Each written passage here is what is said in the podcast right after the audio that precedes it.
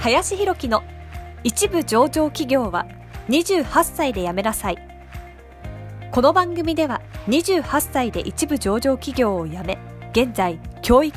不動産事業を中心に2社の経営を行う林博樹がこれから起業独立フリーランスとして自由度の高い生き方を目指したいと考えている方向けに必要な知識マインドをお伝えしていきます。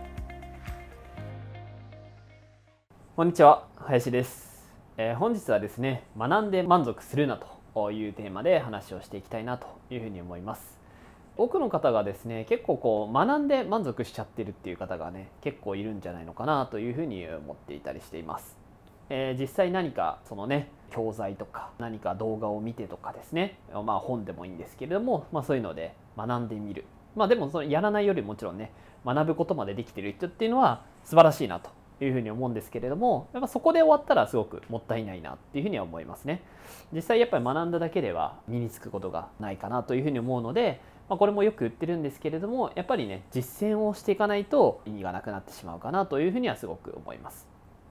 でこの実践に関してもですねなんかちょっとこう勘違いになっちゃってる方っていうのも結構いるイメージがありまして例えばじゃあそれを学んだことをですねブログに書いてみるとか学んだことをインスタグラムに投稿してみるとかもちろんそれもアウトプットもあるかなと思うんですけどそれはあくまでもその知識をアウトプットしたっていうだけであって実践とはまた違ってくるなっていうのはすごく思うんですね。うん。じゃあ営業について仮に学んでそういう本とか教材で勉強しました。でその営業の仕方でおいてはこういうことが重要ですっていうことをインスタグラムでじゃあ仮に発信をしました。じゃあそれでじゃあ営業力とかセールス力が身につくかって言ったら身につかないですよね。